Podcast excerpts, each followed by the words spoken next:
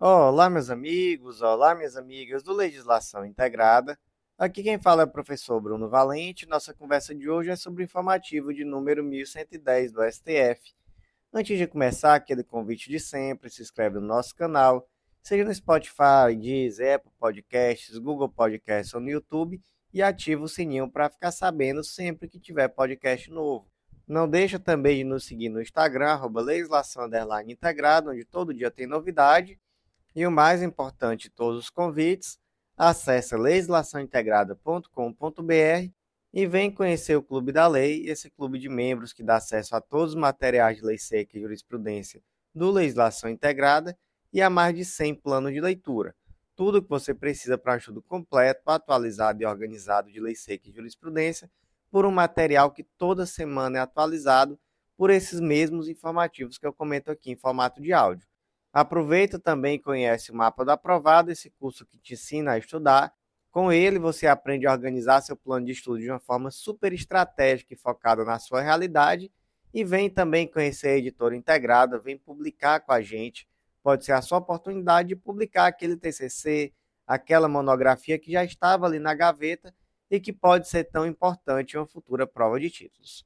Meus amigos, sem mais delongas, vamos para o primeiro julgado do dia. O primeiro julgado do dia é a tese de repercussão geral, tema 1224 do STF, foi inserido na Constituição Federal e a tese ficou da seguinte forma: é constitucional o reajuste de proventos e pensões concedidos a servidores públicos federais e seus dependentes não beneficiados pela garantia da paridade de revisão pelo mesmo índice de reajuste do regime geral de previdência social previsto no normativo do Ministério da Previdência Social no anterior período à Lei 11784 de 2008. Só para que fique claro, tá, gente? É constitucional, tá?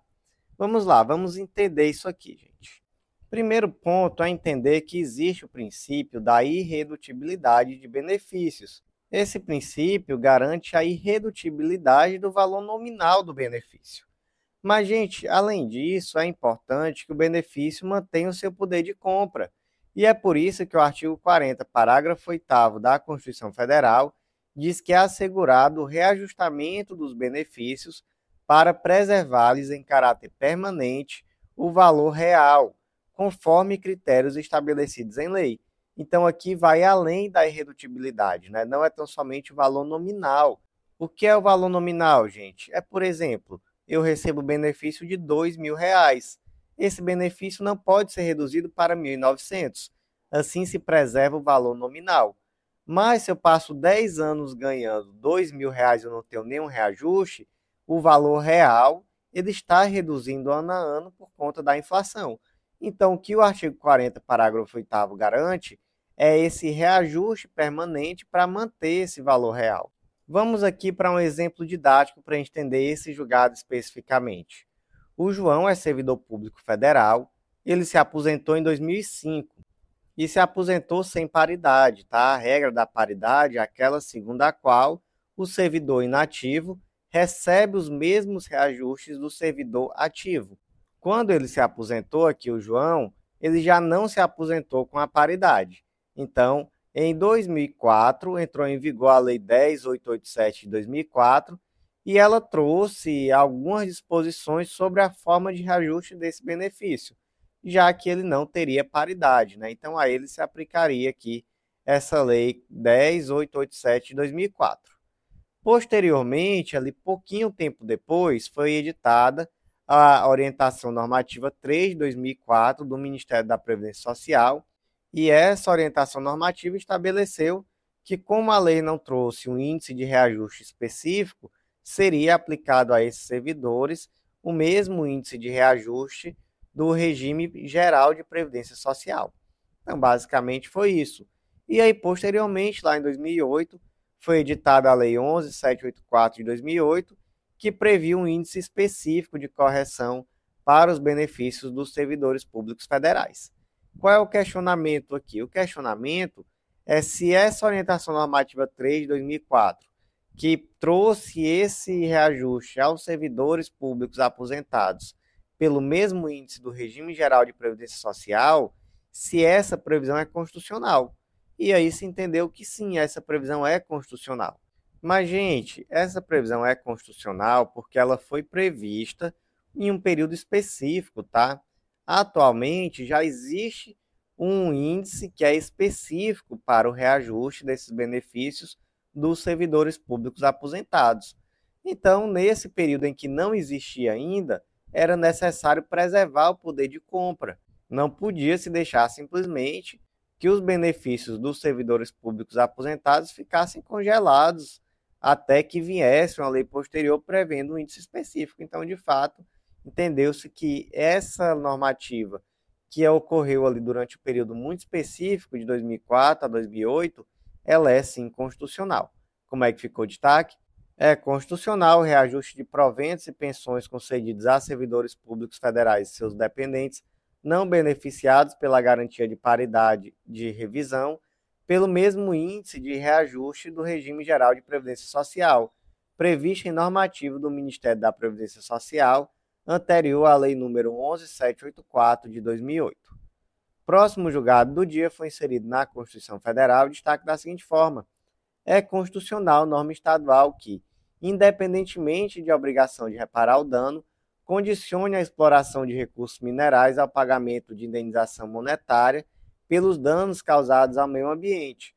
Contudo, viola o texto constitucional o estabelecimento de fato gerador dessa indenização que se confunda com a compensação financeira e o de taxas relativas ao poder de polícia ou de qualquer outra espécie tributária.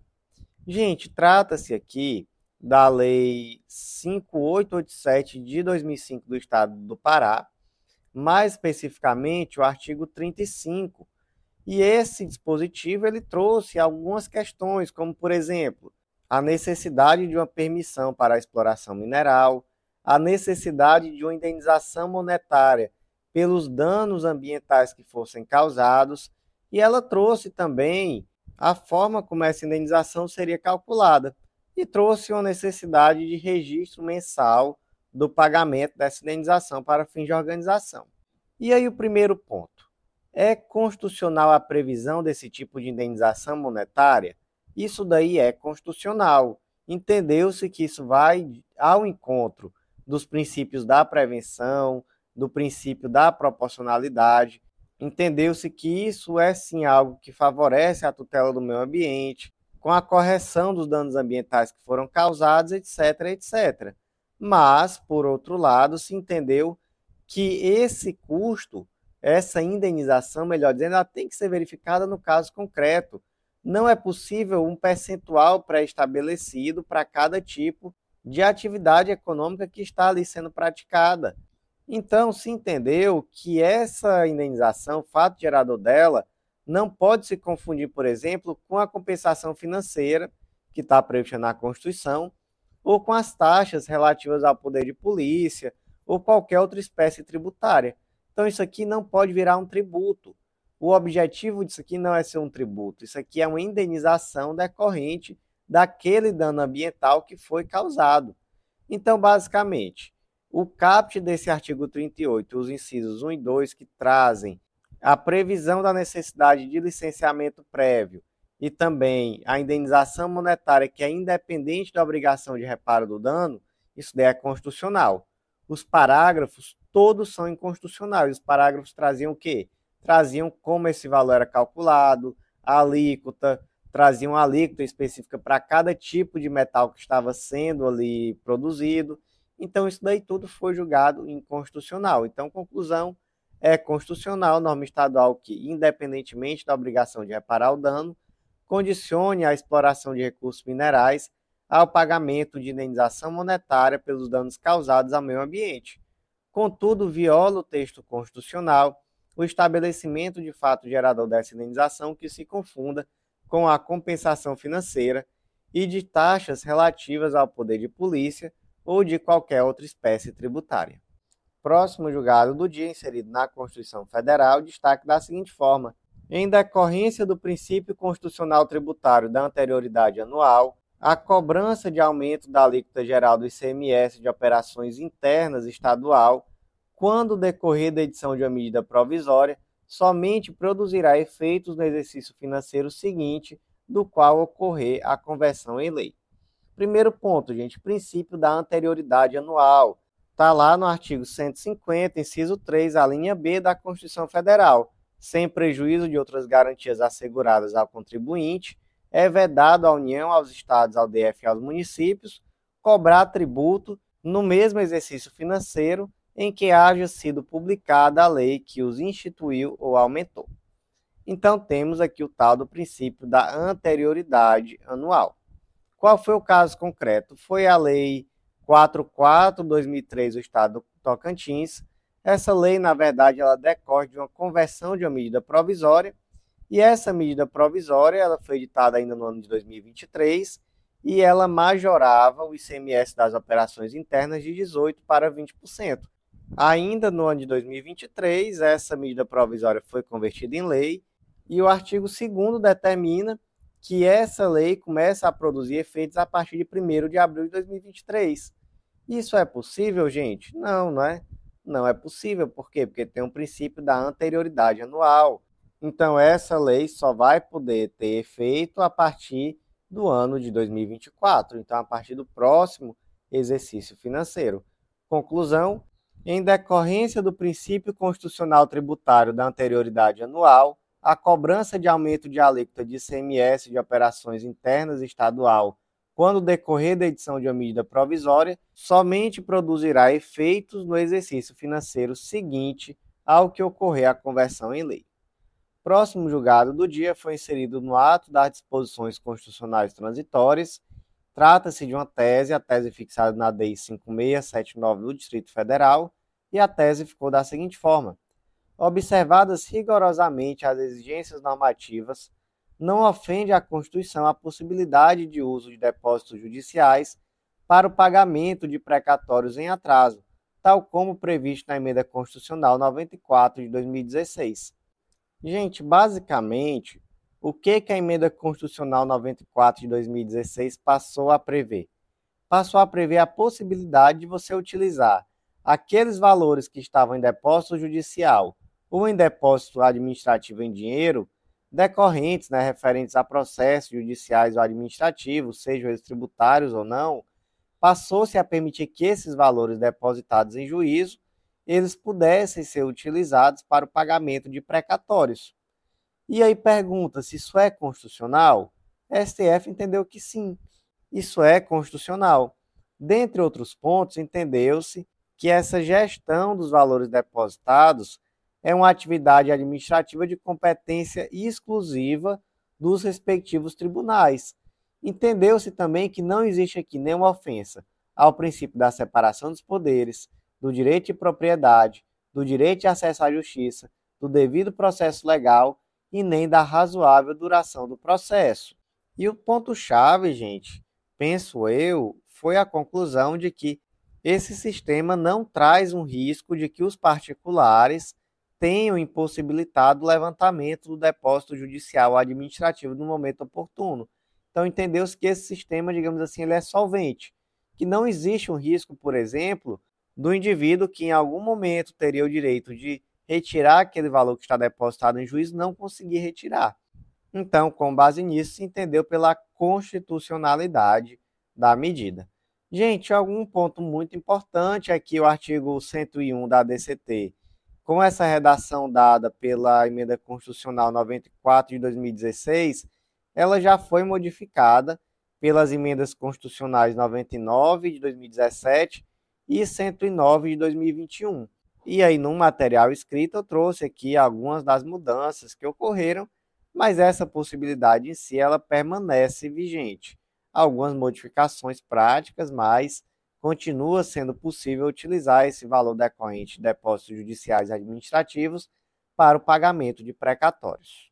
Como ficou a tese?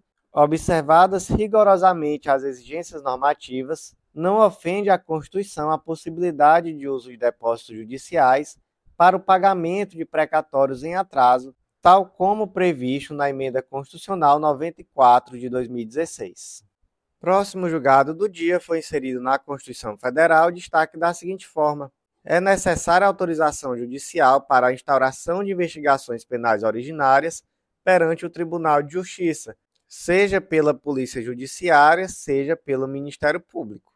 Gente, basicamente a situação aqui é porque a Constituição do Estado do Pará e o regimento interno do Tribunal de Justiça do Estado do Pará não traziam de forma expressa se era necessário ou não autorização judicial para que ocorresse a investigação em face de uma pessoa que tivesse foro por prerrogativa de função no Tribunal de Justiça do Estado do Pará.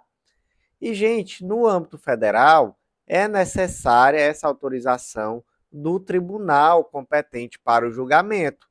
E aí a questão foi, e aqui, nesse, no âmbito do TJ Pará, onde a legislação não é 100% clara sobre esse ponto, decidiu-se que nesse caso também é necessário então, se o indivíduo tem foro por prerrogativa de função, é necessário que haja o controle judicial da investigação que ocorre em face dele, o que inclui, inclusive, a necessidade de autorização judicial para início dessa investigação. Então, aqui a técnica utilizada foi a interpretação conforme a Constituição. Então, deu-se uma interpretação a esses dispositivos que não eram claros, no sentido de estabelecer a necessidade de autorização judicial para a instauração de investigação originária perante o TJ Pará, seja pela Polícia Judiciária, seja pelo Ministério Público, isso em face daqueles indivíduos que têm foro por prerrogativa de função no TJ Pará. Como ficou aqui o destaque, é necessária autorização judicial para a instauração de investigações penais originárias perante o Tribunal de Justiça, seja pela Polícia Judiciária, seja pelo Ministério Público. Próximo julgado do dia, inserido na Lei Complementar 116 de 2003, que trata sobre o ISS, Imposto sobre Serviços de Qualquer Natureza, e o destaque ficou da seguinte forma: é constitucional a incidência do ISS sobre as atividades relativas à hospedagem de qualquer natureza, prevista no subitem 9,01 da lista de serviços anexa à Lei Complementar 116 de 2003 Quais são os serviços, gente, que estão previstos aqui nessa, nesse item 9.01? Hospedagem de qualquer natureza em hotéis, a parte service condominiais, flat, parte hotéis, hotéis residência, residência service, suíte service, hotelaria marítima, motéis, pensões e congêneres, ocupação por temporada com fornecimento de serviço, entre parênteses, o valor da alimentação em gorjeta, quando incluído no preço da diária, fica sujeito ao imposto sobre serviços. E aí, gente, basicamente aqui, qual foi a conclusão que se chegou? Em primeiro lugar, que hospedagem é serviço e não se confunde com locação. Então, aquele indivíduo que ele vai, por exemplo, a um motel e se hospeda, ele não está locando aquele quarto, ele está, na verdade, sendo hospedado. E isso é um serviço e inclusive a alimentação que lhe é prestada junto com, com essa hospedagem também integra o valor do serviço como um todo. Então, inclusive a alimentação, quando ela está incluída no serviço de hospedagem, ela está sim abarcada na base de cálculo do ISS. Então, como é que ficou aqui o destaque? É constitucional a incidência do imposto sobre serviços de qualquer natureza, ISS, sobre as atividades relativas à hospedagem de qualquer natureza, prevista no subitem 9.01 da lista de serviços anexos à Lei Complementar 116 de 2003. O próximo julgado do dia é importantíssimo, gente, e foi inserido na Constituição Federal, trata do marco temporal. E, gente, nesse julgado foi fixada a tese de repercussão geral, tema 1031, mas ela é uma tese muito grande, ela tem 13 tópicos e por isso eu não vou ler sua integralidade. Eu vou explicar do que, que se tratou, vou explicar como era a posição da STF antes dessa decisão, que traz uma modificação de entendimento, e vou trazer aqui os principais elementos. Mas eu vou recomendar fortemente que você leia a integralidade da explicação que está lá no informativo escrito como era a posição do STF antes sobre o tema. Nós comentamos essa decisão lá no informativo 579 do STJ, informativo de 2014, onde a segunda turma no RMS 29087 do Distrito Federal, entendeu naquela oportunidade pela prevalência da teoria do fato indígena em detrimento da teoria do indigenato, nos termos de que só seriam garantidos aos indígenas a posse daquelas terras que fossem tradicionalmente ocupadas na data da promulgação da Constituição Federal de 88, ou seja, em 5 de 10 de 1988. Basicamente, o STF, naquela decisão, negou toda a história do povo indígena ao estabelecer um marco extremamente artificial que pouco quer dizer para o povo indígena, que foi a promulgação da Constituição Federal de 88 como termo segundo o qual, se esses povos não estivessem em suas terras nessa data, não seria possível reivindicar a posse da terra. E trouxe ainda uma única exceção, que foi o tal do renitente esbulho.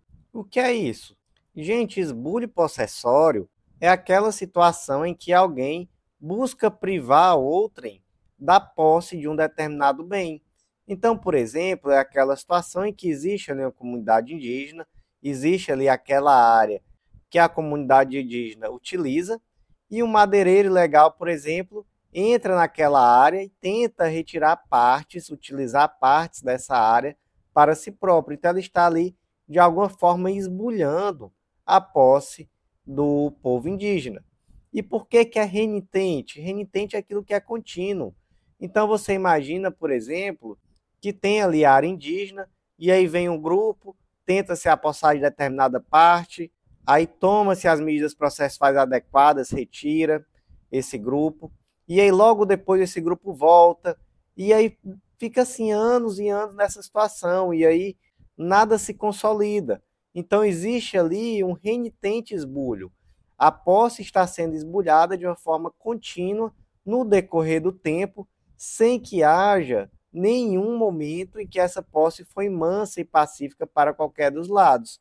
Então, nesse caso de renitente esbulho, entendeu-se já nessa decisão antiga do ano de 2014, entendeu-se que era sim possível garantir aos povos indígenas a posse dessa terra. Então, quando que o povo indígena teria direito à posse da terra? Teria direito, em primeiro lugar, quando já estivesse na posse da terra até a data da promulgação da Constituição Federal, e em segundo lugar, em não estando, ainda teria o direito caso existisse um renitente esbulho. E aí não se confunde esse renitente esbulho com a posse que ocorreu em um passado remoto. Essa daí não daria o direito ao povo indígena de reaver essa terra. Inclusive tem súmula, a súmula 650 do STF. O que que mudou? O que mudou, gente, foi que agora o STF deu prevalência à teoria do indigenato, segundo a qual a posse dos indígenas sobre a terra configura um direito próprio dos povos originários e cuja tradicionalidade da ocupação deve ser considerada conforme os parâmetros que estão expressamente previstos na Constituição Federal. E o que que diz lá? São terras tradicionalmente ocupadas pelos índios, as por eles habitadas em caráter permanente, as utilizadas em suas atividades produtivas, as imprescindíveis à preservação dos recursos ambientais necessários a seu bem-estar e as necessárias à sua reprodução física e cultural, segundo seus usos, costumes e tradições. Parágrafo 2 as terras tradicionalmente ocupadas pelos povos indígenas destinam-se à sua posse permanente, cabendo-lhes o uso fruto exclusivo das riquezas do solo, dos rios e dos lagos nelas existentes. Então, qual foi o avanço aqui? O avanço foi afastar esse tal desse marco temporal. Olha só o que, que diz o tópico 3 da tese.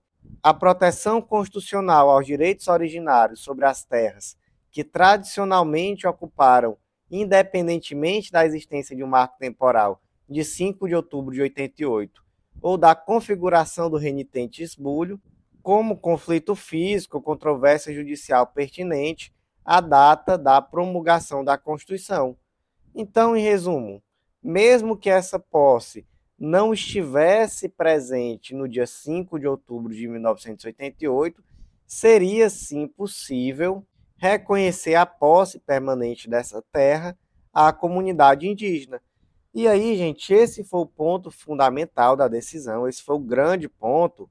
Mas o segundo grande ponto, eu penso que diz respeito à questão das indenizações. Porque veja só, o STF afasta o marco temporal, mas se ele não traz um regime indenizatório para aquelas pessoas que eventualmente vão perder suas terras, que serão devolvidas aos indígenas por algum motivo que seja, se o STF não traz um regime indenizatório a ser aplicável, isso com certeza criaria uma guerra no campo. Então, trouxe aqui um regime que seria da seguinte forma: temos os pontos 4, 5 e 6, que trazem três situações específicas. Então, primeira situação: se houver ocupação tradicional indígena ou renitente esbulho contemporâneo à promulgação da Constituição Federal.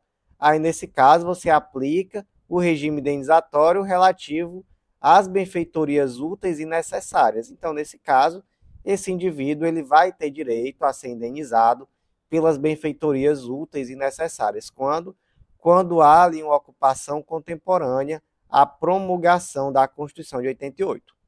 Mas se não houver ocupação tradicional indígena na data da promulgação da Constituição de 88 ou renitente esbulho, aí nesse caso, os atos e negócios jurídicos perfeitos, bem como a coisa julgada relativa ao justo título, a posse de boa-fé das terras de ocupação tradicionais são válidos e eficazes. E nesse caso, assiste ao particular o direito à justa e prévia indenização das benfeitorias necessárias e úteis. Mas aqui vem o detalhe: se o reassentamento desses particulares for inviável, eles também terão direito à indenização do valor correspondente à terra nua. E essa indenização ela pode ser paga em dinheiro ou títulos da dívida agrária conforme interesse do beneficiário.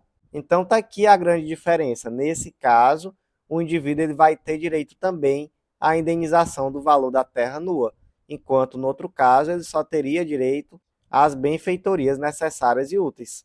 E ainda vem um terceiro regime indenizatório, que é aquele dos casos já pacificados. Então, imagina nessa situação que os indígenas já estão na sua terra, que já houve a desintrusão daquelas pessoas que estavam nessa terra, já está tudo pacificado, e aí nesse caso não cabe indenização a essa pessoa que sofreu a desintrusão, salvo, e aí tem aqui uma exceção, nos casos judicializados em andamento. Aí sim seria possível verificar a possibilidade de indenização pelas benfeitorias necessárias e úteis. Em resumo, qual foi aqui o aceno que o STF deu? Foi que naquele caso em que se afasta o marco temporal, ou seja, em que vai haver a desintrusão, mesmo que o povo indígena não estivesse na terra na data da promulgação de 88, também é possível a indenização pelo valor da terra nua quando não couber o reassentamento. Então foi essa a grande diferença. Gente, é, isso já trouxe uma reação legislativa, então nesse momento já está aprovado e aguardando promulgação o projeto de lei 2903 de 2023. Espera-se que esse projeto de lei seja vetado pelo presidente da República, mas não para por aí, porque também já foi apresentado o projeto de emenda à Constituição. Então temos aqui um verdadeiro efeito backlash com a reação legislativa a essa decisão do STF, primeiro por um projeto de lei que foi aprovado muito rapidamente após a conclusão da votação pelo STF e que vieram também outros projetos de lei que são claro recado do Congresso querendo de alguma forma limitar os poderes do STF. Então, por exemplo, o projeto de emenda à Constituição que limita as decisões cautelares, limita a forma como essas decisões cautelares podem ser concedidas, enfim, o fato é que essa decisão do marco temporal foi também um marco nesse acirramento de tensões entre legislativo e judiciário. Mas me conte o que, que você achou da decisão especificamente em relação ao marco temporal. Quero saber sua opinião sobre esse assunto. Meus amigos, por hoje foi isso. Eu agradeço a você que ouviu até o final e eu refaço aquele convite, acesse legislaçãointegrada.com.br e vem conhecer o Clube da Lei, com certeza vai ser um marco nos teus estudos, um material semanalmente atualizado, super completo e que você pode estudar com confiança, que você vai ter um estudo completíssimo e atualizado de lei seca e jurisprudência. Basta seguir o plano de leitura e acompanhar o informativo semanal. E o melhor de tudo, gente, uma única assinatura para várias carreiras, planos de leitura focados em editais específicos e tudo feito de uma forma que você tem continuidade de estudo. Então vem que só tem vantagem, eu te aguardo no nosso Clube da Lei e aproveita também para conhecer o Mapa da Aprovada, esse curso que te ensina a estudar. Nele você vai aprender a organizar o plano de estudo de uma forma super estratégica e focada na sua realidade. E vem também conhecer a editora integrada, vem publicar com a gente. Aproveita aquele TCC, aquela monografia que você já tinha ali na gaveta e nunca publicou e você vai ver que é mais fácil do que você imaginava. Quem sabe, inclusive, essa publicação vai ser muito importante para você no futuro, em uma prova de títulos ou algo do tipo. Meus amigos, por hoje foi isso. Eu agradeço a você que ouviu até o final. Até a próxima.